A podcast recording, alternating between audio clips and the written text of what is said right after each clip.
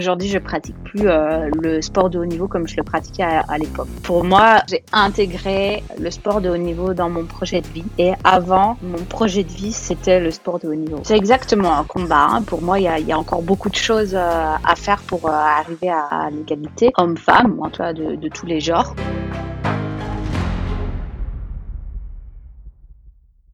J'ai envie de te dire Adjime, Charline. Bienvenue sur le podcast. Très heureux de t'accueillir ce soir. Bah également, c'est un plaisir. Moi, je suis très très content parce que bah, on avait déjà échangé. Je viens, euh, je viens du judo aussi. Et comme on a à peu près le même âge, je suis quasi euh, sûr et certain que tu euh, côtoies des gens avec qui j'ai commencé, avec qui j'ai poursuivi jusqu'en équipe de France. Donc, je suis très content qu'on puisse enfin accueillir quelqu'un du judo et en plus une judo 4, ce qui est juste super. Donc, euh, bah écoute, d'habitude, je laisse les invités se présenter, mais là, je viens un peu de, de, me lancer pour toi. Mais je te laisse peut-être continuer. Euh, euh, d'où est-ce que tu viens Qu'est-ce que tu fais aujourd'hui Et qui est Charline? Ben, J'ai 30 ans, c'est-à-dire, j'ai le même âge que toi. J'ai 30 ans. je viens de, de Belgique. J'ai grandi en Belgique. Maintenant, j'habite à Paris depuis 7 ans. Et donc, je suis judocate professionnelle. Euh, depuis, euh, depuis ben, 15 ans, je pense. Donc, euh, j'ai fait tout le circuit international. je suis médaillée championne d'Europe deux fois, six fois médaillée au championnat d'Europe, médaillée au championnat du monde et médaillée aux Jeux olympiques. J'ai fait la, plus grande partie de ma carrière en moins de 48 kilos jusqu'au Jeux de Rio en 2016 où là j'ai décidé de, de monter de catégorie et de combattre en moins de 52. Génial, génial. C'est toujours, je suis toujours très content d'accueillir tous euh, mes invités, évidemment, mais c'est vrai que chaque fois que j'ai l'occasion d'échanger avec des sportifs de haut niveau et en plus des médailles olympiques, c'est toujours un moment un peu spécial. Donc, euh, un grand merci euh, à toi de, prendre le temps de venir partager ton parcours, c'est juste génial. C'est toujours aussi pour moi un plaisir d'échanger, de retransmettre les choses que, j'ai apprises durant ma, ma carrière, parce qu'évidemment, c'est un parcours de vie qui est très riche. Donc, je trouve que ça a du sens de pouvoir euh, redonner des choses euh, qu'on qu'on apprend. merci de me donner cette occasion. Eh ben, avec grand plaisir. et peut-être en introduction pour euh, celles et ceux qui ne seraient pas trop au fait du judo, moins de 48 kilos, c'est la catégorie la plus légère chez, chez les seniors. Donc au judo, ça se passe comme ça, c'est des catégories d'âge. Alors évidemment, quand on devient euh, pro comme toi, Charline, euh, bon, bah, tout le monde est dans la même catégorie euh, d'âge globalement, en tout cas pendant un, petit moment. Et après, ce qui fait la différence, c'est les catégories de poids. donc, toi, tu me disais moins, moins de 48, qui est la, catégorie la plus légère chez les filles. Et au-dessus, tu parlais de moins de 52. Donc, je pense qu'on en parlera, mais c'est vrai que la notion de gestion du poids, ça me rappelle plein de souvenirs. les régimes, etc. Je suis sûr que tu, tu, vas nous expliquer tout ça. Mais bon. En tout cas, chouette. Euh, peut-être qu'on pourrait commencer par le commencement, euh, le début, le début en judo. Qu'est-ce qui fait que tu t'es mise au judo et, qu'est-ce qui fait que tu as accroché? Qu'est-ce que tu as trouvé qui te donne aujourd'hui euh, bah, toujours l'envie de, remonter sur le tatami? J'étais une petite fille avec vraiment beaucoup d'énergie. Je faisais plein de, de sports. Pourquoi tu rigoles? Non, parce que c'est vrai que généralement c'est ça le judo. C'est allez hop, plein d'énergie, judo. Euh, ouais, je faisais plein de sports. Donc, euh, j'ai testé beaucoup de choses, la natation, la danse, la gymnastique. Euh, je faisais aussi du scoutisme. Et j'ai testé un peu le, judo par hasard. Et, mon papa avait fait du judo avant, il avait arrêté pendant plusieurs années, mais il a repris avec moi, ça lui a donné goût. Et c'est vite devenu une histoire de, de famille. Il y a tout le monde qui a commencé, mes frères aussi. Et ma maman, elle avait toujours voulu faire du judo.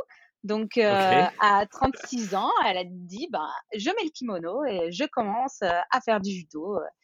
Son père lui avait dit, en fait, que ce n'était pas un sport pour les filles. Et donc, elle n'avait pas le droit. Ah.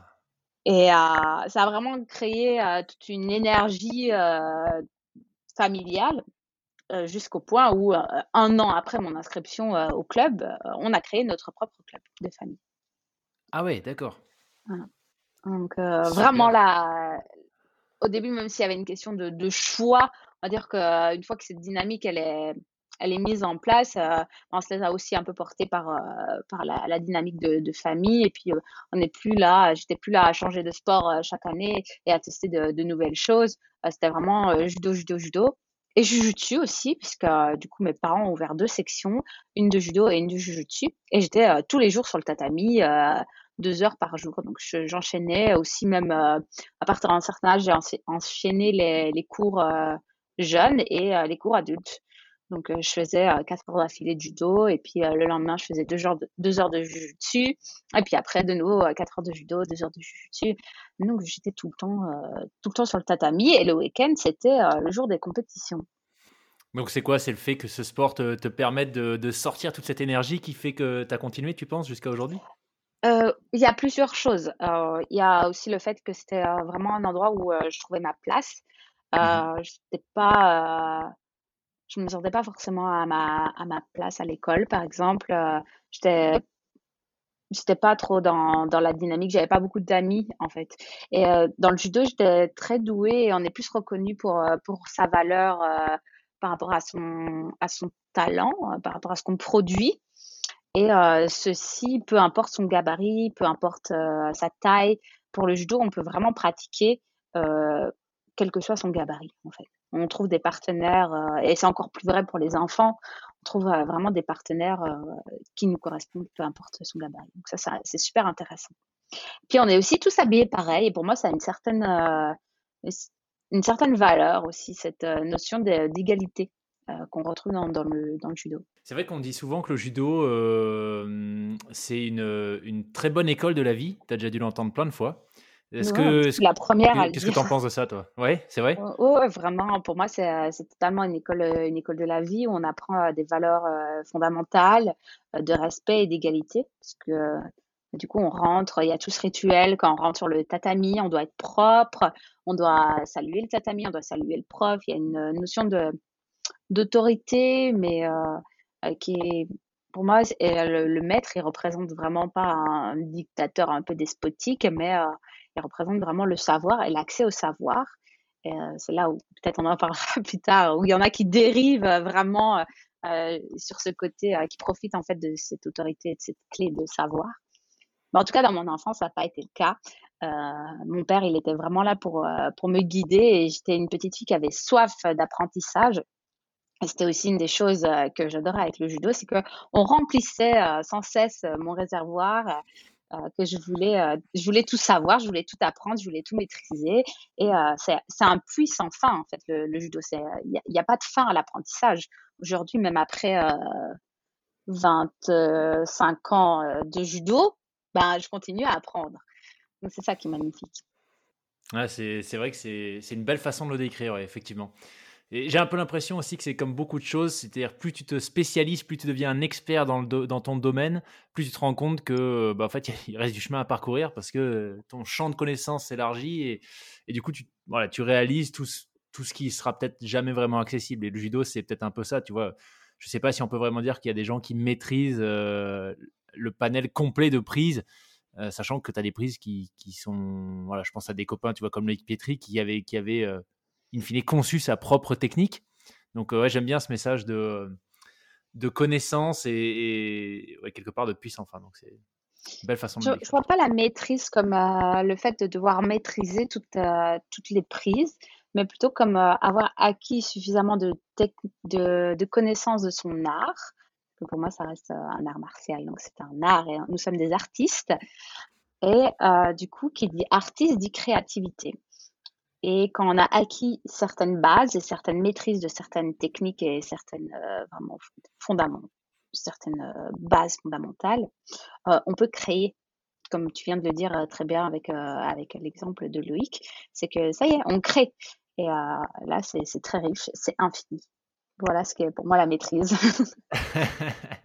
Et à quel moment est-ce que le, la voie du professionnalisme, en tout cas du, du haut niveau euh, à plus long terme, est devenue une réalité pour toi? Est-ce que tu as eu un, espèce de moment de déclic ou ça s'est mis en place euh, de façon naturelle euh, au fil des compétitions?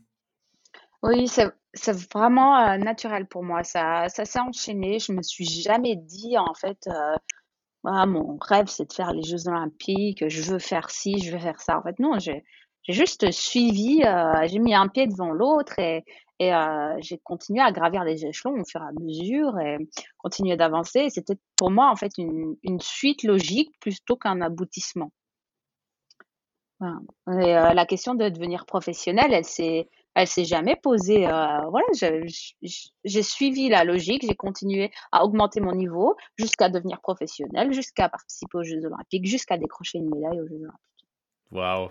Il va falloir que tu nous en parles un petit peu plus des, Jeux Olympiques. C'est toujours, euh, le genre d'événement où, peut-être à tort, je sais pas, mais ça me, je trouve que c'est très impressionnant. Tu vois, c'est vraiment l'aboutissement de tout sportif. En tout cas, c'est la façon dont je le vois. Donc, j'espère qu'on aura le temps euh, pour que tu nous, en dises un petit peu plus.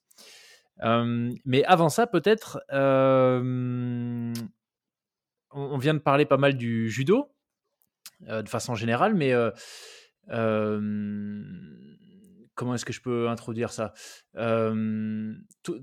Au-delà du judo, tu as décidé aussi, toi, de, mener un autre combat euh, pour euh, peut-être changer la vision des choses sur, euh, pour être plus précis, la, place de la femme dans, dans, cet univers, en tout cas dans, dans l'univers du sport en général.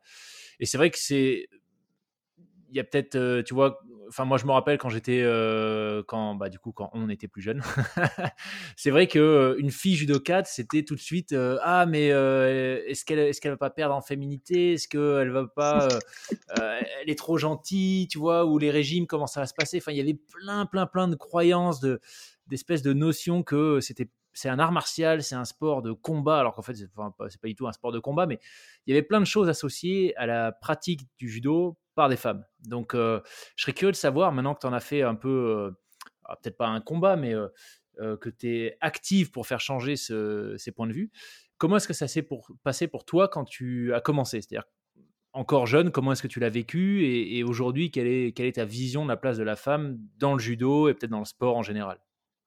C'est exactement un combat. Hein. Pour moi, il y a, encore beaucoup de choses à faire pour arriver à l'égalité homme-femme, ou en tout cas de, tous les genres. Euh, ça s'est euh, fait assez naturellement parce que moi, j'ai grandi euh, avec deux frères et une éducation plutôt non-genrée, où on a vraiment été mis sur le, le même pied d'égalité, mes frères et moi. C'est-à-dire que on avait autant des activités dites masculines que dites féminines, que ce soit eux ou moi. Et j'avais euh, autant le droit de faire de la danse que de faire du judo, que d'aller euh, faire du foot, que d'aller euh, jouer dans les bois et revenir avec les genoux tout écorchés, que grimper aux arbres, etc. Donc, j'avais pas de limite à ce niveau-là. Et mes parents m'ont vraiment poussé à, à, découvrir en fait que tout ce que je pouvais faire, malgré le fait que je sois une petite fille. Et vite, j'ai été confrontée à cette image de la société qui m'a rappelé qu'en fait, c'était c'était pas aussi évident. Et ça se passe déjà à l'école euh, dès le plus jeune âge, où en tant que petite fille euh, qui n'est pas habillée comme une petite fille, je trouve pas forcément ma place. Euh, j'ai envie de jouer autant à des jeux de dits de garçons que à la poupée avec les filles, mais du coup ça créait, euh, j'avais j'avais pas de place dans aucun des deux groupes qui sont déjà hyper genrés dès la dès la primaire, dès la maternelle. Donc ça c'était euh, c'est ça dont je te parlais quand je te dis que je trouvais pas ma place. J'étais face à deux groupes, un groupe où euh, il y avait des activités qui me plaisaient, le groupe des filles, un groupe où il y a des activités qui me plaisaient, le groupe dit des garçons. Et, euh, et j'étais un peu comme ça, à pas savoir euh, où je devais aller. Donc c'était plus un problème de société plutôt que familial. mais mes parents, ils m'ont toujours poussé à faire du judo, donc j'ai continué le judo et je battais des garçons, surtout voilà, tu rigoles. Pourquoi? Pourquoi? C'est ça la, la, question. Pourquoi est-ce que ça fait rire quand une fille dit qu'elle bat des garçons? Euh, Dès le plus jeune âge, en fait, j'ai remarqué que bah, ça gênait. Euh, ça gênait les garçons jusqu'au point où il y en avait qui quittaient, euh, qui, le club. Mais je peux dire, mais enfin, moi, je m'entraînais, comme je te l'ai dit, des heures par semaine. Donc, c'est normal que je sois plus forte que ceux qui s'entraînent moins. Il n'y a, y a pas. c'est pas une question de genre, c'est une question de, de pratique, en fait. Euh, de talent, d'inné, d'acquis, c'est tout, ce mélange-là. Donc euh, voilà, très très jeune, en fait, on est on est confronté à ça, à se dire mais enfin pourquoi ça les dérange que moi je les batte? Et euh, très tôt, on apprend qu'il faut fonctionner avec l'ego de, de l'autre. Et puis on grandit avec aussi des, des, personnes, donc des femmes qui se battent pour pour combattre. On se dit qu'on a eu accès donc beaucoup plus tard au sport et en tant que femme, on a eu accès beaucoup plus tard aux compétitions aussi, des, des, femmes comme Ingrid Barkman qui sont battues pour faire les JO en judo pour des femmes, qui était un sport de démonstration. C'est quand même assez, assez fou, quoi, la différence. Et euh, voilà, moi j'ai grandi avec la génération, avec des exemples comme aussi David Douillet qui, qui parle dans son livre en disant euh, clairement que la, la, femme n'a pas sa place sur le tatami. Donc c'est quand même, je grandis avec toutes ces images de société qui me rappellent que c'est pas ma place. Et ça, c'est encore à l'heure actuelle. Donc effectivement, aujourd'hui, on s'est mis euh, en collectif avec euh, des, des amis euh, sportives pour euh, dénoncer euh, toutes ces images avec lesquelles on grandit. Que ça va vraiment euh, juste ces, ces images, des injonctions sociétales, comme je viens de le décrire, mais aussi ça va aux insultes, au fait qu'on nous rabaisse en tant que femme, au fait qu'on croit moins en nous, qu'on nous donne moins de, possibilités en fait, parce que euh, ça, n'a pas été le cas dans mon club. Dès que j'ai quitté le club, effectivement, on avait moins d'attention que les, les garçons. Et euh, plus tu grandis, en fait, et plus tu, ton corps commence à se développer, euh, plus les, les, différences euh, deviennent de plus en plus marquées. Voilà. Je pourrais en parler pendant une heure. Je sais pas si ça répond à ta question.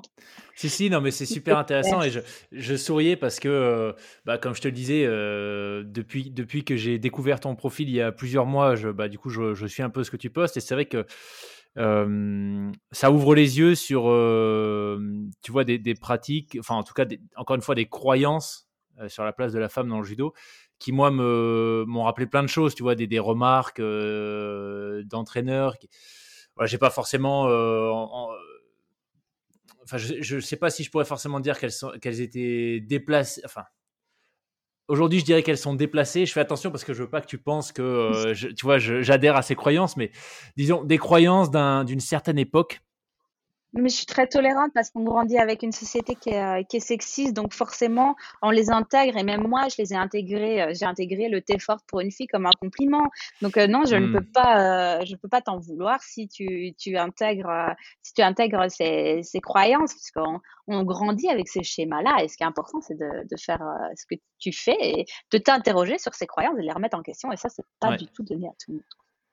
En tout cas, voilà, c'est ce qui me faisait, euh, ce qui me faisait sourire, c'est que j'imaginais bien que euh, le fait qu'une fille batte des garçons, vu, vu euh, le, enfin, ouais, encore une fois, vu, vu certaines croyances en place dans le judo, ça pouvait, euh, ça pouvait en déranger certains. Donc c'est, mais en tout cas, bon, écoute, super, euh, super intéressant. je connais, bah, moi surtout le judo, donc, mais pour avoir discuté avec certaines invitées, je pense notamment à euh, à Alexia, qui est en équipe de France de kite, qui nous expliquait que euh, des choses un peu étonnantes, euh, comme par exemple que bah, les garçons ont des, contrats de, sponsoring avec, avec des marques, ce qui n'est pas encore accessible aux filles en France.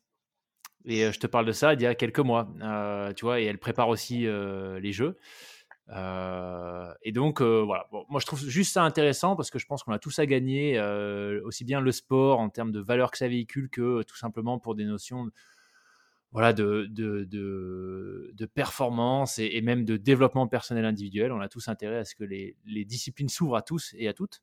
Donc je trouve ça, je je trouve ça intéressant. Euh, ça, ça, peut être que plus riche en fait si, euh, mmh si on accepte bah, juste l'autre partie de l'humanité, fait. Oui. ouais, c'est aussi Quand on le dit ça, comme ça, en, en, général, ça, voilà, ça, ça, a un effet un peu. C'est clair.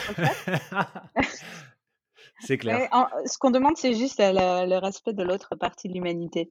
Donc, c'est, euh, ça apprend des, des connotations très. Euh, euh, très négatives en fait de dire qu'on est qu'on est féministe mais quand on le ramène à, à qu'est-ce que le féminisme en vrai c'est juste ça on veut, juste avoir autant de respect euh, que l'autre partie de l'humanité et autant d'opportunités aussi. Euh, effectivement, on gagne, encore euh, beaucoup, beaucoup moins dans notre vie.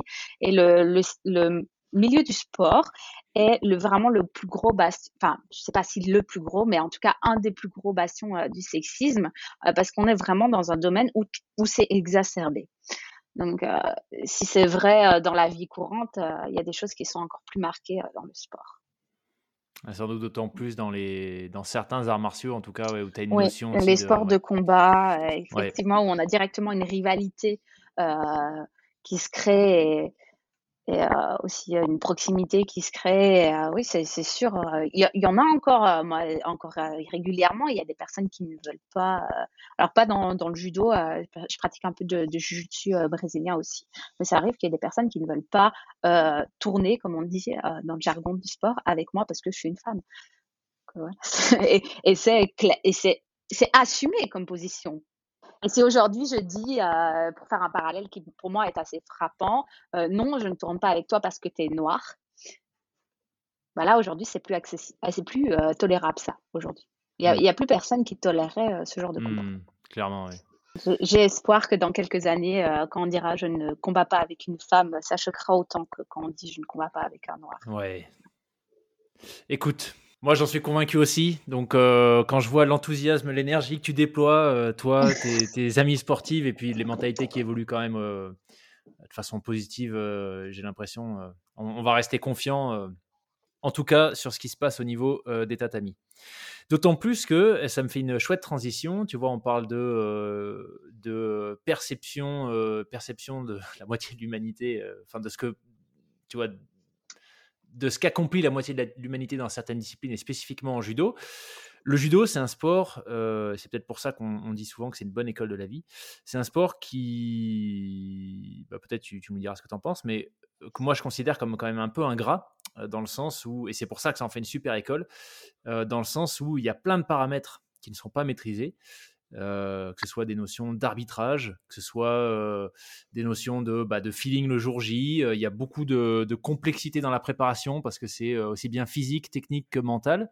Il y a une notion de gestion de poids qui est prise en compte. Donc je serais curieux de savoir concrètement qu'est-ce que ça a signifié pour toi à partir du moment où tu es vraiment rentré dans le haut niveau en termes de... Alors sacrifice, c'est peut-être... Je ne sais pas quelle notion tu mets derrière sacrifice, mais en termes d'impact sur ta vie euh, de femme de tous les jours, qu'est-ce que ça t'a demandé euh, le judo à, un tel niveau?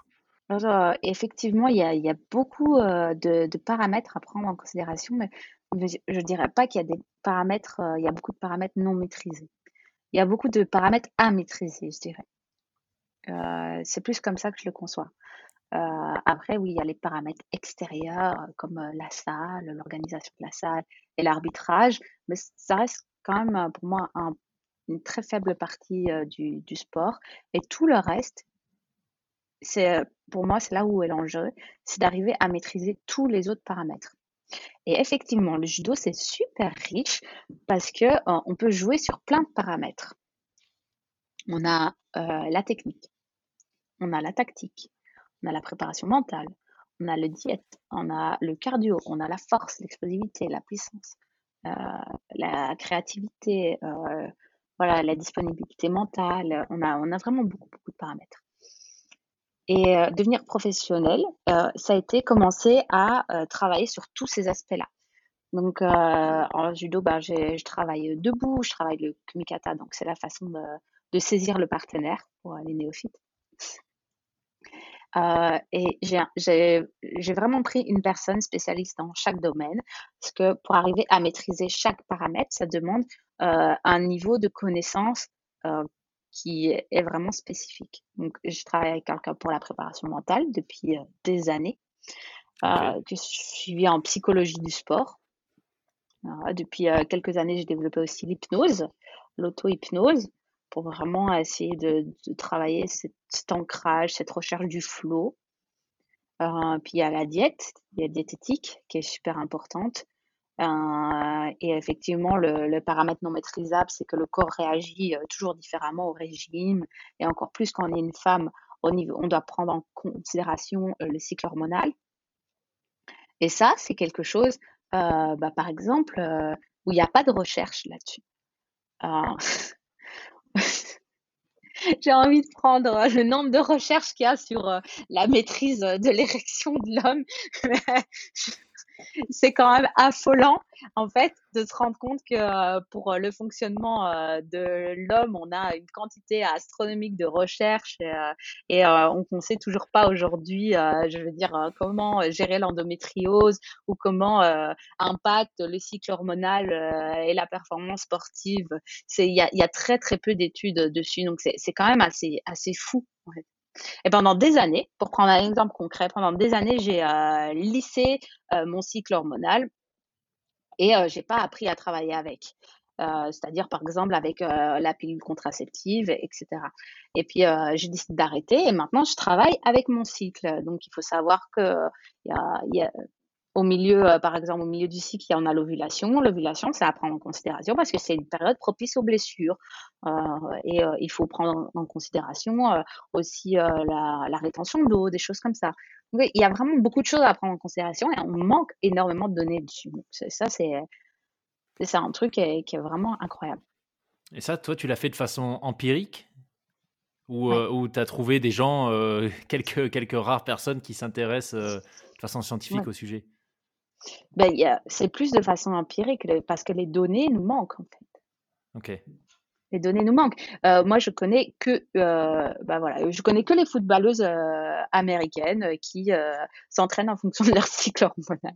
Dans le monde entier, c'est le seul exemple que j'ai. Ok. C'est fou, quoi. C'est totalement fou. Alors que je suis sûre qu'on pourrait encore augmenter nos performances en tenant compte de ça. Quoi. Moi, j'ai vraiment senti, euh, une, différence, quoi, parce qu'on a tendance à, vouloir euh, nous lisser pour euh, justement oublier qu'on a un cycle, et alors que c'est faux. Nos hormones, ils montent, ils descendent, ils changent, l'estrogène, je connais pas tous les noms, mais ça, varie énormément au cours d'un mois, et ça impacte, notre performance. Et depuis que toi, tu as procédé à ces changements, tu as, vu, euh, as vu des évolutions justement en termes de, performance ou peut-être même juste tu vois, de, bien-être, de disponibilité mentale. Ça a été quoi les, conséquences? Oui, c'est plus au niveau euh, bien-être. Euh, et donc, du coup, ça impacte ma performance, effectivement. Oui. Voilà. Euh, il faut, euh, voilà, je, je, peux anticiper euh, l'impact que ça va avoir, avoir sur moi, etc. Et je suis beaucoup plus près mon, mon, cycle et je sais que je suis entourée de personnes à qui je peux en parler. mais trop souvent, en fait, ça vient de l'athlète et c'est pas l'inverse. Et pour moi, on, ce serait l'idéal à atteindre, c'est que ça vienne de l'entraîneur qui soit sensibilisé au cycle hormonal de son athlète et qu'il prenne en considération. Quoi. Euh, je pense que le nombre d'athlètes qui vont dire, euh, qui vont appeler leur entraîneur et leur dire euh, désolé, je m'entraîne pas parce qu'aujourd'hui je suis incapable de m'entraîner parce que je suis réglé.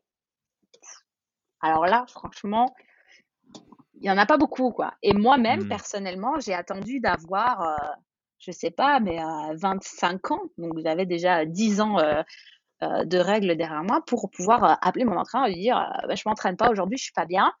Et puis après, je me dis mais pourquoi je lui dis ça? Je suis bien. Je peux lui dire en fait, ouais voilà, je suis, je, suis réglée, j'ai une menstruation et ça va pas du tout, je, peux, je suis incapable de m'entraîner. Et ça, ça nous c'est tous les mois, donc forcément ça va prendre en considération dans, dans la mmh. vie d'un athlète. C'est un, un, très très bon sujet. Et justement, comment, euh, comment est-ce que tu intègres ça sur des plans à, à long terme? Puisque euh, bah, là, il y a une échéance particulière qui arrive euh, très bientôt pour toi, les Jeux. donc, comment est-ce que. peut-être, peut-être, alors déjà, peut-être, comment est-ce que tu l'intègres? Et, et quelle différence tu vois entre tes plans à toi où c'est un paramètre qui est pris en compte parce que c'est juste un paramètre physiologique euh, enfin majeur, comme tu dis, c'est là tous les mois, donc euh, ça peut pas être ignoré. Donc quelle différence tu vois peut-être entre l'approche que tu as toi et les approches que tu vois autour de toi chez d'autres femmes, enfin chez d'autres judokates? Il y a un malaise je peux pas mesurer euh, l'impact que ça a sur leur performance parce que bah, j'ai pas ces capacités-là.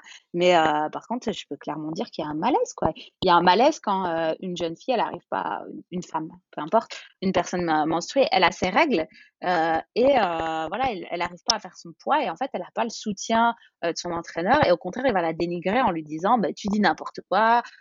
moi, c'est tellement grotesque que j'arrive même pas à le dire. Tu dis n'importe quoi. Moi, j'ai lu des études. Ça n'impacte que d'un kilo. Mais un kilo, quand on, quand on perd déjà Euh, quand c'est déjà super difficile de perdre son poids et d'arriver au poids le jour J, on est un, un kilo près, on n'est même pas un kilo près, on est à 500, 200, 300 grammes près, quoi. C'est, c'est pas, c'est énorme un kilo. Et en plus, c'est pas que un kilo, des fois c'est plus. J'avais déjà vu des, des, des judokates euh, le jour de peser se, se couper les cheveux euh, pour 100 grammes. Donc, ouais, un kilo, enfin, même moi qui étais en catégorie plutôt lourde, j'étais en moins de 90 kilos. Euh, si on m'avait dit, euh, bon, bah, dans, enfin, là, t'es un kilo au-dessus euh, deux jours avant la compète, même quand tu pèses 90 kilos, donc proportionnellement, c'est pas grand-chose. En fait, c'est absolument énorme quand t'es au niveau parce que ça se joue. Enfin, moi, je me rappelle quand on me demandait mon poids, ça me paraissait évident. Je disais pas, je fais autour de 90 kilos. Je disais, je, faisais, je fais 90.2. Tu vois, et je me rappelle les gens qui me disaient 90, comment ça 90 tu vois, donc... Ouais, c'est une obsession en fait. Ouais, c'est ça. Donc la, notion de poids, si tu me dis que c'est un kilo, effectivement. Parce en fait, c'est un kilo, c'est quoi? C'est la, rétention d'eau, c'est ça? C'est le fait que tu as, une rétention d'eau. Euh, ok. Ah ouais. Et l'impact hormonal euh, sur le, l'impact hormonal sur les, sports à catégorie poids euh, n'est pas étudié et on n'a pas de données scientifiques là-dessus. On n'en a pas du tout. Oui, alors on peut savoir qu'une femme, elle va prendre 1, 1 kg 5, 2 kg. là, je te parle d'une moins de 48. À moins de 48 kg, 1 kg, c'est énorme. C'est monstrueux, ouais. C'est absolument monstrueux. Ouais, c'est un exemple, je veux dire, anecdotique qui prouve à quel point euh, voilà, donc on est au régime, on est en stress pour la compétition, on est en tension. Euh, forcément, un régime, ça, impacte, ça stresse l'organisme, ça stresse le corps. Et euh, toi, tu ta seule personne de référence, tu es à l'étranger, tu pas chez toi, tu es peut-être en décalage horaire, euh, dans un endroit où on parle pas forcément ta langue, etc. Et tu as fait un voyage, donc forcément aussi, tu as peut-être fait de la rétention d'eau dans l'avion.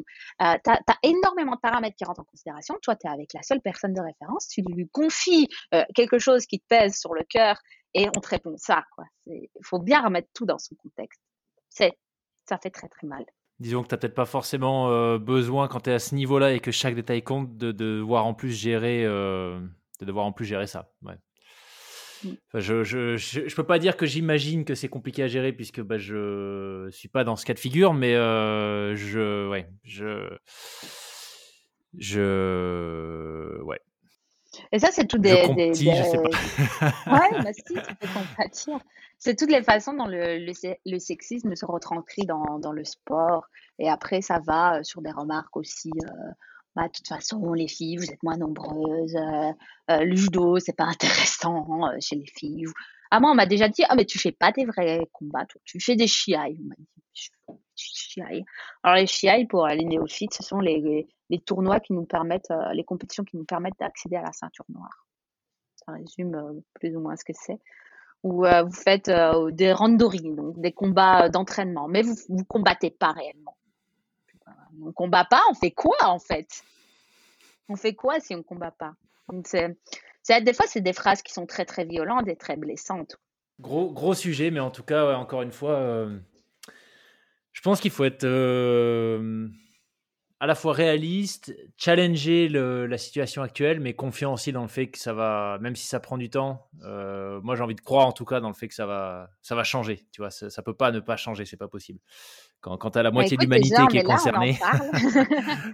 Ouais, ouais. Déjà, on est là, on en parle et pour moi, c'est déjà du progrès parce que euh, voilà, tous ceux qui vont écouter le, le, podcast, c'est peut-être des petites graines qui sont qui mmh. vont germer et, et qui, qui vont plus reproduire ce type de, schéma. Quoi. ouais, moi aussi, je suis, assez confiante. Cool. Super. En parlant de confiance, euh, pour, euh, pour revenir sur le sujet des, des jeux, euh, puisque j'aimerais bien que tu partages ton point de vue. Je le connais parce qu'on avait échangé bah, il y a quelques mois quand on s'était appelé pour la première fois. Euh, au-delà de, de l'impact, tu vois, sur ton programme d'entraînement, euh, ce que ça a impliqué, euh, rallonger, tu vois, les périodes de préparation, etc. Mais plutôt mentalement, comment est-ce que tu as digéré, comment est-ce que digéré l'impact du Covid sur, les jeux? Ben, je suis passée par vraiment plusieurs phases. Au début, je me dis c'est impossible. Au début, on était confinés. Je me dis c'est impossible qu'on fasse les jeux dans, dans cette phase-là. Il faut, il faut que qui soit reporté, euh, on ne peut pas maintenir ça, on ne peut pas euh, s'entraîner dans ces conditions-là, etc. Donc effectivement, quand ils ont euh, annulé les jeux, ça a été un soulagement parce que pour moi, c'était un énorme stress de m'entraîner chez moi sur ma terrasse avec les moyens du bord. C'était juste inconcevable de dire je suis sportive au niveau, sportive professionnelle et je m'entraîne sur une terrasse avec les moyens du bord. Donc, j'ai déjà eu un soulagement. Et puis après, ben, ça a été une phase de deuil plutôt, avec un peu du déni au début. et puis, j'essaie de me, de me raccrocher à d'autres choses, du sport loisir, du, vraiment aussi du développement personnel, d'autres choses qui me passionnaient pour essayer de juste me changer les idées et pas y penser. donc, vraiment dans total déni. Et puis, euh, et puis je suis restée dans cette phase euh, d'incertitude pendant assez longtemps, en me disant, bah, on sait jamais, peut-être que ça aura jamais lieu, j'ai pas envie de m'accrocher à quelque chose. Euh, pour moi, l'espoir, en fait, on dit souvent, tant qu'il y a de la vie, tant qu'il y a de l'espoir, mais moi, j'y crois pas trop à cette, à cette phrase, parce que pour moi, l'espoir, c'est, ça fait beaucoup de mal, quoi. On est là, on s'accroche à quelque chose, euh, sans savoir si ça aura lieu ou si ça n'aura pas lieu. Et je préférais me concentrer sur des choses très concrètes avec euh, des objectifs vraiment à très court terme. Et quand j'ai repris le judo, je me suis vraiment mis des micro-objectifs en place. Euh, je voulais travailler telle chose, puis telle chose. Et voilà, je me suis vraiment concentrée sur ça. Aujourd'hui, c'est plutôt sûr, les Jeux Olympiques? Donc euh, là, j'arrive à rediriger mon attention là-dessus et à espérer. Euh, du coup, j'espère plus parce que c'est censé être sûr. on ne peut pas dire de quelque chose soit sûr aujourd'hui à 100%. Hein. On n'en sait rien. Donc là, oui, là maintenant, je, me dis à 100 jours des Jeux, euh, j'y crois de nouveau. Je ne sais pas si ça répond à ta question. Mais j'ai énormément travaillé sur moi et sur le stress j'ai eu des phases vraiment de down, de dépression, de démotivation totale. Euh, puis euh, j'ai eu de nouveau aussi de l'engouement qui est revenu, puis de nouveau euh, des phases de démotivation. C'était assez difficile de garder cette motivation haute. Et là, je suis un peu en train de me dire, ben, je me suis mis dans une posture depuis quelques mois où bah, c'est le chemin. J'avance sur le chemin et euh, je fais euh, un sommet à la fois. Euh, je fais une colline à la fois et puis seulement quand on l'a passé, on peut voir ce qu'il y a derrière. Et, et, voilà, si ça arrive, c'est bien. Si ça arrive pas, ben, je continue d'avancer et, entre-temps, je continue de progresser. je me concentre vraiment sur ce que je fais à l'instant T. Voilà, le processus. C'est un beau message. Cette notion de, tu vois, continuer à avancer, à progresser au, fil, au fil des sommets. C'est un beau message. Ouais, c'est ça, j'avais cette, image, euh, je travaille avec cette image en visualisation où, euh, genre, euh, parce que j'aime beaucoup la montagne, l'alpinisme, etc. Donc, j'imaginais, bah, tu es, sur un camp de base et tu as beaucoup de sommets autour de toi et en fonction de la météo, cette incertitude, en fait, qui est ah. pour moi l'image du Covid, cette incertitude qui peut tourner Bon, pour le moment, on semble être dans une éclaircie, mais la météo, on ne sait jamais. C'est imprévisible. Ça peut tourner des fois. Surtout à la montagne, ça tourne très, très vite. Et euh, bah voilà, on, va faire en fonction de la météo et on va grimper un sommet, et puis après l'autre, et puis après l'autre. Et puis, s'il fait vraiment beau, ben, on va grimper le plus haut. ouais, c'est une chouette, euh, chouette analogie. Et alors, toi, tu as eu, euh, au-delà des, intempéries euh, occasionnelles du Covid, tu as eu en plus à gérer un petit imprévu récemment, un petit passage par la case, par la case blessure. Qu'est-ce que tu dirais En quoi est-ce que tu reviens plus forte après, après cette convalescence? Une blessure, c'est un moment, moi, je vois pas comme ça comme un échec parce que c'est un moment de, de, où il faut se reconcentrer sur soi et prendre soin de soi et prendre soin de son corps. Et mon corps, euh, c'est mon outil de travail. Et donc, il faut que, que j'en prenne soin. Euh, c'est, j'ai très rarement eu des, des, grosses blessures. Et comme je te l'ai dit, j'ai jamais été opérée, euh, par exemple. Et je pense que c'est quand même assez rare pour une sportive euh, de mon niveau. Euh, pour moi, c'est, quand même euh, une, belle réussite et une belle preuve que tout mon, processus d'entraînement est quelque chose qui tient la route. Mais après, voilà, il y a eu cette blessure euh, qui, est, quand même pas, pas trop grave quand même. Donc euh, voilà, j'ai pris un temps pour moi et c'est un peu comme si euh, j'allais mettre la voiture à la révision. On, répare toutes les toutes les petites imperfections avant la course finale, tu vois. C'est un peu ça. Encore, moi, j'aime bien les analogies. voilà, c'est une belle image. Je, je, prends soin de mon corps, je répare, je fais les, le, le, petit entretien et, et puis forcément, il ira mieux après, quoi. Excellent. Un break mental aussi, parce que c'était un peu depuis, depuis novembre, ça n'avait plus arrêté, quoi.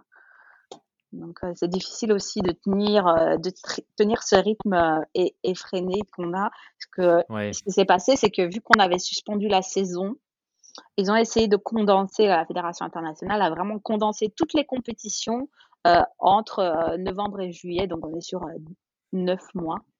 C'est très peu. Ils ont mis tellement de compétitions qu'il fallait choisir les compétitions dans une sorte de mouvement comme ça, qui est, qui, est, quand même super intense. Quoi.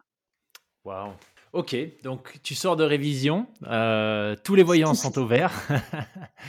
qu'est-ce qui t'a, par curiosité, qu'est-ce qui t'a manqué euh, En tout cas, qu'est-ce que tu as hâte de retrouver sur les tatamis? Bah, je, je sais pas. Il n'y a rien qui m'a manqué. donc c'était vraiment une blessure euh, euh qui a fait du bien. Hein. non, mais non, je vais répondre à, à ta question autrement. j'ai pas arrêté le judo. Ok. Donc, ça m'a pas manqué. Euh, et là où je vais te présenter ma vision de la, la blessure, c'est pas euh, est-ce que je peux reprendre le judo, c'est pas quand est-ce que je reprends le judo, c'est comment je reprends le judo. Euh, et c'est ça la question à se poser quand on se blesse. Pour moi, en tout cas, c'est ma vision des choses. C'est pas quand est-ce que je fais, c'est comment. Comment j'adapte ma pratique à mon corps et pas l'inverse. Donc, dès que voilà, dès qu'on a enlevé mon plâtre, enfin même avec le plâtre, je m'entraînais. C'était pas un souci. J'ai pris un petit peu de temps pour moi parce que je revenais de compétition, etc. Mais euh, dès que j'étais reposée, j'ai repris le judo, j'ai repris différemment, j'ai travaillé assise, euh, j'ai travaillé euh, sur une chaise. Voilà, j'ai fait plein de choses, je faisais tous les mouvements qui me faisaient pas mal. J'ai travaillé aussi beaucoup en visualisation, donc j'ai travaillé dans ma tête. Et du coup, je peux tout faire dans ma tête. Euh, j'ai plus de contraintes de corps. Et euh, voilà. Pour moi, c'est la, c'est ma vision de, de la blessure. Mmh. Et donc, c'est pour ça qu'il n'y a rien qui, qui, me manque particulièrement, vu que je fais. Euh, pas vraiment eu de coupure. Ouais. Non, j'ai pas eu de coupure. Ok. Ah, c'est super. J'ai pas fait de randonnée, oui. Bon. Ouais. Mais j'ai fait des compétitions dans ma tête.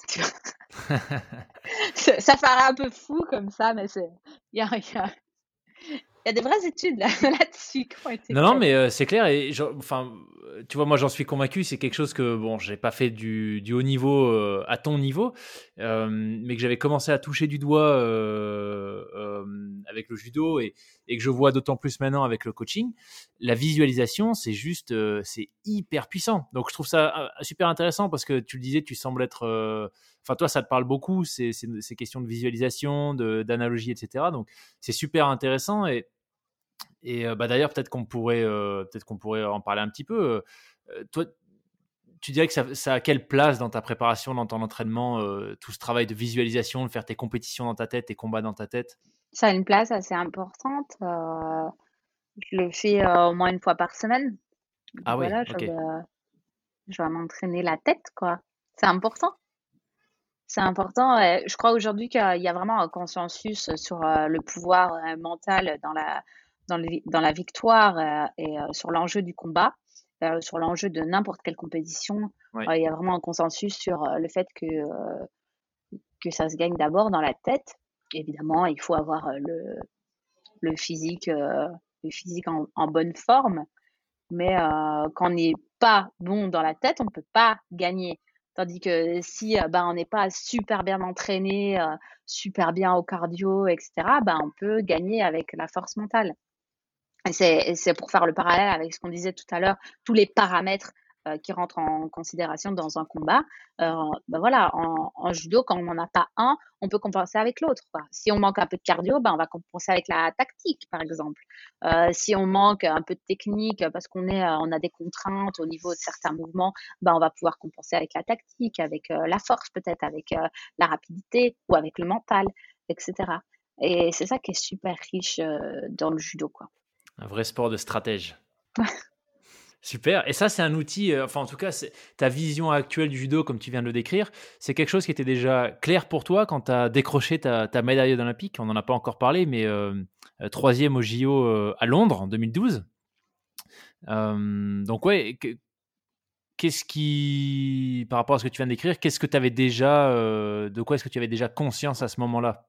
Je travaillais déjà avec une psychologue du sport et je faisais aussi déjà de la visualisation, de la, la, média, la, la relaxation, la méditation. Donc voilà, je travaillais déjà sur tous ces, ces aspects-là. Donc j'avais déjà une place, une place assez importante et et pour moi, le, le, le bien-être euh, était, était déjà euh, super important pour pouvoir être disposé pour gagner. Après, le contexte dans lequel euh, j'ai eu cette, cette médaille était très, très conflictuel. Ok. donc, c'est un peu, c'est un peu particulier. Quoi. Il, y avait, il y avait beaucoup de, de tensions et, et je sentais que, qu'il fallait que je, je sorte de, de, tout ça. Et c'est d'ailleurs un peu de temps après que je suis partie à Paris un an après. Donc oui, j'avais déjà conscience que c'était euh, c'était super important euh, pour moi et que c'était pas juste euh, c'est pas juste la médaille à tout prix quoi. Euh, c'est pas la médaille au point de sacrifier son corps, de sacrifier son mental, de sacrifier son éthique. pour moi, c'est beaucoup plus que ça le sport. je voulais pas la la médaille à tout prix. Après, elle a, trop de poids, elle a trop de, face, une face sombre. Parce que c'est le, le, danger du sport, si on sacrifie tout pour la médaille, ben, ça veut dire qu'on sacrifie son corps. Et je l'ai fait pendant des années en combattant, euh, en me forçant à combattre à moins de 48. C'était une contrainte sur mon corps qui était, qui était énorme. Quoi. Et, ça, euh, je sais pas comment je faisais pour me mettre dans des états pareils. Quoi. Ton poids normal sans régime, c'est combien? 56. Ah ouais ah ouais, je descendais à. Après là, j'ai pris un peu plus de, de, masse musculaire que quand je combattais en moins de 48. Mais j'étais déjà à 54.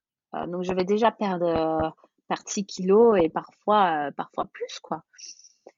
Et, et pourtant, j'étais déjà à un taux de masse grasse très, très bas. Donc c'était euh, c'était très violent euh, sur le corps, c'était très violent euh, psychologiquement. J'étais dans des états incroyables. Bah évidemment quand on peut pas manger, c'est c'est très rude quoi. Très rude. C'est là où je parle que j'ai sacrifié mon corps pour pour cette mmh. Ouais, effectivement, 4-6 kilos quand tu pèses, quand tu es autour de 50. Moi, moi c'est ce que j'avais à perdre. Que sans régime, j'étais à 95, 96. Et les souvenirs que j'en ai, c'était déjà hyper rude. Euh, mais voilà, je faisais quasiment le double de ton poids. Donc, euh, rapporter, euh, rapporter à ta c'est énorme, c'est énorme. Pour, parce bah, toi, tu te rends compte parce que tu l'as, tu l'as, tu l'as vécu, mais pour ceux, pour ceux qui, qui nous écoutent, pour, pour donner une, idée, c'est vraiment pendant deux semaines, j'arrivais plus à m'entraîner tellement j'étais faible.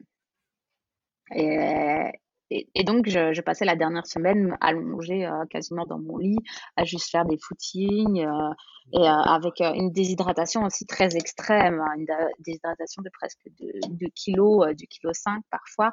Donc, je, déconseille ça à tout le monde, c'est une horreur, il faut pas le faire. c'était devenu intenable et je pense que ça fait partie des choses qui m'ont coûté la médaille à Rio, quoi, moi, à Rio, je finis 9e alors que je venais de faire championne d'Europe, que j'avais battu euh, tout le monde dans la catégorie.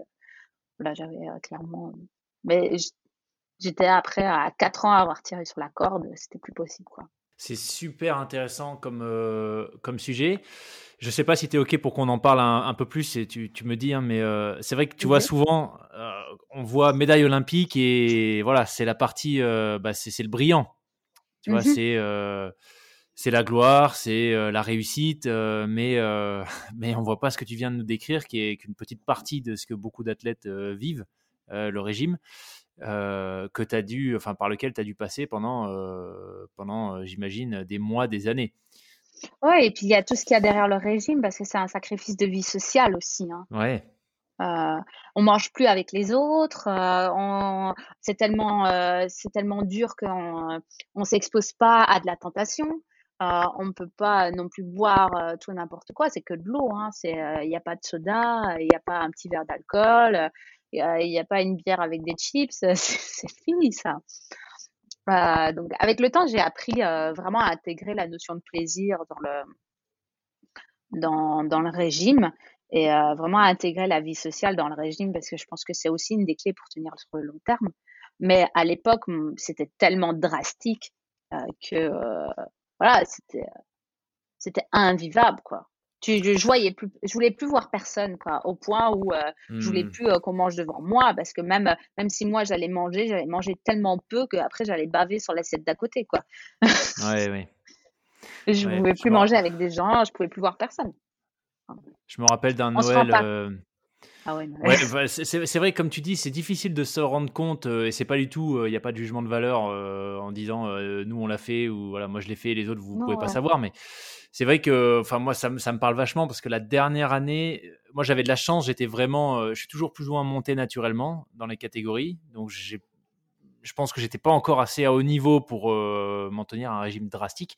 Mais c'est vrai que la dernière année, j'ai fait un régime sur 1 an et donc quand j'ai arrêté, j'ai pris, heu, 5 kilogrammes en 2 semaines et cette année-là, heu, c'était vraiment horrible, quoi. Noël, heu, je me rappelle peser mes pâtes, demi-cuites à Noël, tu vois? Pas d'anniversaire. Enfin, c'est vrai que c'est tout bête, mais surtout quand tu le fais à un âge jeune. Non, mais c'est c'est tout bête. Ça fait 15 ans que tu es dans le haut niveau. C'est-à-dire que toute ton adolescence, une grande partie en tout cas, tu l'as, tu l'as passé à, bah, à réfléchir à ce que tu allais manger pour pas prendre de poids. Tu sais, c'est c'est Ouais. quand tu le fais année ça, après ça, année, c'est vrai que ça, bah, voilà, c'est c'est tu pas une enfin, ton ton ça ton expérience de. d'adolescente est différente. Ah oui, et puis ça développe énormément de troubles euh, de comportement alimentaire. Ça devient euh, une obsession. C'est une obsession.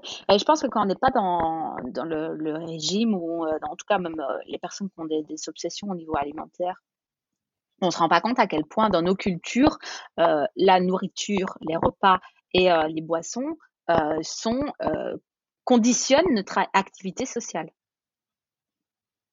On s'en rend pas compte. Enfin, c'est difficile euh, de, à partir du moment où on réduit euh, toute notre consommation, même euh, quand tu bois plus que de l'eau et que tu manges, tu manges, tu manges des légumes, de la soupe avec ton riz ou tes pâtes, on, on se rend pas compte à quel point ça, conditionne vraiment. Et c'est sûr que mon expérience du coup humaine aussi est, très différente. Tu dirais qu'elle a une une saveur particulière, du coup, cette médaille, quand tu tu prends un peu du recul et tu regardes, heu, ce qu'elle a nécessité comme sacrifice? Oui, oui, bien sûr.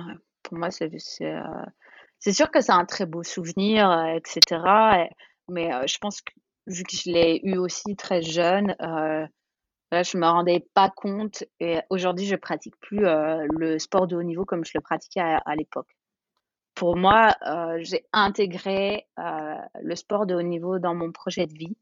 Et Mmh. Avant, mon projet de vie, c'était le sport de haut niveau. En tout cas, à cette période-là, à cette période-là, ça, ça l'est devenu. Après, il y a différents facteurs de ma vie qui expliquent pourquoi euh, c'est devenu comme ça. Euh, vraiment à une période assez courte de ma vie, entre euh, dans les années donc euh, 2012, j'avais 20, 22, 21 ans quand j'ai fait cette médaille. C'est- c'était vraiment, vraiment une obsession, quoi. J'étais obsédée sur la bouffe, sur l'entraînement. Et puis il y avait aussi toute cette partie où j'étais tout le temps à l'étranger. Donc euh, ouais, je voyais plus, euh, je voyais plus personne quoi. J'étais dans mon mode du, mon monde du judo et euh, la seule personne que je voyais c'était mon entraîneur quoi. C'est, bah, écoute, c'est en tout cas un grand merci de t'ouvrir comme ça et de partager ça avec nous parce que je trouve ça super intéressant pour des gens qui bah, pour tout le monde, mais mais peut-être d'autant plus pour, les gens qui sont pas forcément familiers de ce qu'implique le haut niveau. C'est chouette, je trouve, d'avoir un un témoignage honnête, tu vois, sur, heu, bah, la réalité en fait. Qu'il y a pas que il y a pas que la médaille, que ça ça va se C'est un chercher et iceberg, hein. ouais, exactement, ouais. Mais c'est chouette parce que iceberg. c'est euh, vraiment l'objectif du podcast, tu vois? C'est pour ça que je l'ai créé aussi, c'est pour pouvoir, heu, donner de la visibilité et échanger avec des gens comme toi qui ont des des parcours où, bah, on bien souvent on voit pas, heu, on voit pas le un gros, gros morceau de l'iceberg. Donc c'est juste super que que tu viennes nous en parler. bah, je trouve ça que c'est euh, super important pour euh, bah pour que les, les gens ils sachent, mais aussi pour euh, les futurs sportifs et sportives. hein. Mmh, je pense je aujourd'hui, je suis persuadée qu'il y a moyen de de faire, heu, de faire du sport en étant, heu, en étant épanoui et que, le la notion de sacrifice du corps, de sacrifice mental, de sacrifice, éthique, elle a elle doit pas être, aussi elle doit pas prendre une part aussi importante, quoi Mmh. et ça a mis des ce voilà, aujourd'hui, j'ai retrouvé un équilibre dont je suis satisfaite et ça ça me plaît. À certains moments, je me dis: «Waouh, qu'est-ce que j'endure quand même, qu'est-ce que je fais endurer à mon corps?» c'est Mais aujourd'hui, j'arrive à me dire que voilà, c'est des fois c'est pas normal. Tandis qu'avant, c'était c'était normalisé. Le, la, On est hmm. vraiment dans, une, dans un culte de la souffrance. Il n'y a pas d'autre mot. C'est normal de souffrir. Il faut souffrir pour réussir. Et ça, c'était euh, euh, quand je suis passée euh, professionnelle, c'est ce qu'on m'a appris. Quand j'ai commencé le judo avec mes parents, j'étais pas du tout dans cette dans cette optique-là. C'était plutôt le, le, culte de l'amélioration continue. Et ça, c'était pour moi une, une motivation suprême. Euh, voilà, je m'améliore de façon continue et je progresse de façon continue et c'est sans fin et c'est passionnant. Et puis, euh, il y a un moment de ma vie où j'ai basculé dans ce culte de la souffrance. il faut souffrir pour réussir. Et c'était euh, ce qu'on me martelait dans la tête. Donc, ça a fini par rentrer. À un moment, j'ai dit stop et j'ai pris mes affaires et je suis partie. Et, puis j'ai réussi à retrouver de nouveau un équilibre. Donc il y a vraiment eu plusieurs vagues comme ça dans ma carrière qui sont qui sont succédées. J'ai envie de dire non aujourd'hui. On peut faire autrement c'est ma conviction. Je pense que j'en suis l'exemple. ouais, c'est clair, c'est clair. Et c'est un très beau message. On ne peut pas prouver par l'exemple, mais bon. non, mais bon, c'est. Enfin, oui, euh, moi je pense que ce qui est important, en tout cas, euh, ce que je pense c'est pas en réalité ce que je pense c'est pas très important. C'est la raison pour laquelle euh, je t'ai proposé de participer, c'est pour qu'on t'entende toi. Mais je trouve ça super que, en tout cas ça j'en suis convaincu, t'inspirera très certainement plein de gens qui vont qui vont nous écouter à au moins voir les choses sous un sous un autre angle et peut-être euh, pour, euh, pour les pratiquants euh, d'activités sportives à, reconsidérer leur approche. Donc c'est juste un super témoignage. Bah, avec Écoute Charline, on arrive déjà au bout de cet échange passionnant. J'avais envie de te demander, du coup, bah, est-ce que toi, tu, voilà, fort de, ton tes, de tes différentes expériences, de tout ce par quoi tu es passé, est-ce que tu aurais envie de, partager avec des, jeunes sportifs ou des jeunes sportifs ou les auditeurs de façon générale, mais tu viens de le faire avec un, très très beau message. Est-ce qu'il y a autre chose, toi, que tu aurais envie d'ajouter en guise de conclusion par rapport à, tout ce qu'on s'est dit? Ouais, bah pour pousser un peu plus loin la réflexion, euh, je dirais euh, ne pas mettre euh, tous ses œufs dans le même panier. Donc c'est de nouveau pour retrouver cet équilibre de vie. En fait, moi j'aime beaucoup cette idée d'équilibre, c'est quelque chose qui me parle énormément. Et j'ai cette notion de balance toujours en tête. Et et pour, pour, pouvoir intégrer le sport dans ma vie, faut vraiment pouvoir contrebalancer avec d'autres choses. Donc, comme je l'ai expliqué, il y a la vie sociale qui est super importante, euh, qui, qui vraiment est une condition essentielle à l'être humain de façon générale. Mais il y a d'autres projets aussi à côté et qui viennent contrebalancer tout ça. Donc, j'ai fait des études en parallèle. Euh, pendant, pendant quelques années aussi, je me suis vraiment, j'ai fait que, que du sport. Je voyais que des judokas vraiment, c'était très lourd. Et puis là, euh, j'ai continué à développer d'autres projets, à refaire des études, euh, à, créer des, choses. Et ça vient nourrir en fait mon projet sportif. Parce que le fait de prendre un peu plus de distance et de mettre moins euh, le focus et la concentration uniquement sur le sport, euh, pour moi, ça vient nourrir et ça vient générer la créativité. Et là où on bride la, créativité, c'est quand on est le nez dans le guidon. Quoi. Pour moi, c'est, je ne comprends pas qu'on puisse faire autrement. Vraiment, j'ai. Il y en a sûrement qui, qui y arrivent, mais voilà, c'est juste une possibilité supplémentaire. Quoi. C'est le fait de faire d'autres choses, de voir d'autres personnes, de se confronter, ça vient nourrir. et moi, j'adore ça. Et d'ailleurs, je fais énormément d'autres sports que le judo. Et j'aime beaucoup aller chercher faire du benchmarking, comme on dit euh, en marketing, c'est aller chercher euh, des choses qui fonctionnent ailleurs et les, associer au judo. Et donc, je vois beaucoup plus le sport comme une façon transversale. Et d'ailleurs, euh, avec mon équipe, je fonctionne en management transversal, pour ceux à qui ça va parler, et pas en pyramidal, pour prendre un peu l'opposé, même s'il n'y a, pas que deux façons de fonctionner. Et pour le sport, pour moi, c'est exactement pareil. Donc, je vais, pour moi, je vais enrichir ma pratique de judo en faisant du surf. Mmh, c'est vachement intéressant ça. En faisant après de l'escalade, donc ça paraît un peu plus logique pour le grip, la souplesse, en faisant de la boxe, euh, voilà, en faisant plein de choses. Pour moi, il y a, toujours quelque chose à aller chercher euh, dans un autre sport pour venir enrichir euh, sa pratique du sport. Et ça, c'est aussi une des, des, clés pour moi, je pense, d'avoir tenu sur le long terme, pour venir nourrir ma motivation, ma créativité et mon apprentissage aussi. Super. J'adore. Effectivement, c'est très intéressant. C'est vrai que ça, ça ouvre plein de perspectives euh, et de liens possibles, euh, en tout cas dans l'univers du sport, mais même de façon plus générale, je pense. Donc, c'est, écoute, super intéressant. Ah ouais, pour moi, c'est, c'est vachement applicable à d'autres choses. Et je fonctionne de façon transversale aussi avec le monde du business. D'ailleurs, je monte des mmh conférences pour euh, montrer que ce qu'on apprend dans le sport, ça marche, ça nourrit le business. Euh, dans le monde de l'entreprise et inversement quoi. Il y, a, plein de choses euh, ça fonctionne ça nourrit tout le monde se nourrit et de nouveau on est sur ce, cette idée de mouvement continu et je prends je donne je reprends je redonne et ainsi de suite et c'est ça qui me passionne. Bah écoute, un grand merci euh, Charline. S'il y a des gens qui veulent, euh, après cette conversation, tu vois, euh, te suivre ou pourquoi pas même entrer en contact avec toi, le mieux c'est quoi? Instagram, LinkedIn Qu'est-ce qui est le plus Oui, les, les, deux. Je suis un peu plus réactive sur, sur Instagram, mais si, si on a... Moi, j'adore aussi faire des conférences sur tous les sujets qu'on vient d'aborder. En, en, une heure, on a abordé plein de choses, mais je crois que je pourrais tenir sur un des sujets pendant une heure et il y a tellement de choses à dire que voilà, euh, c'est des choses que je suis euh, tout à fait euh, ouverte à, à développer. Je fais des interventions dans les écoles, dans les entreprises, dans des clubs. Il y a plein de, de sujets à développer. Excellent.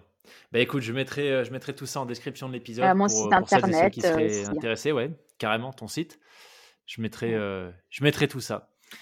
Écoute, Charline, on est au bout. Un immense merci pour ton temps, ta disponibilité, ta transparence et euh, tous les sujets que tu as bien voulu partager avec nous. Euh, c'était juste euh, passionnant. Donc, je suis ravi que tu aies pu venir partager tout ça sur le podcast. C'était super. Merci à toi pour cette opportunité.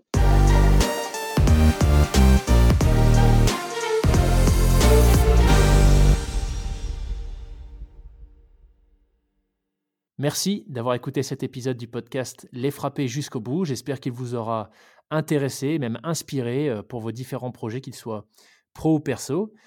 Je vous invite à nous faire parvenir vos commentaires, vos feedbacks, euh, vos suggestions d'invités également, directement par email à contact.lesfrapper.com. Et enfin, si vous souhaitez euh, nous soutenir dans cette aventure, euh, n'hésitez pas à nous laisser une note sur les différentes plateformes d'écoute euh, que vous utilisez, ainsi qu'un commentaire. Et je vous dis à la semaine prochaine pour un nouvel épisode. Ciao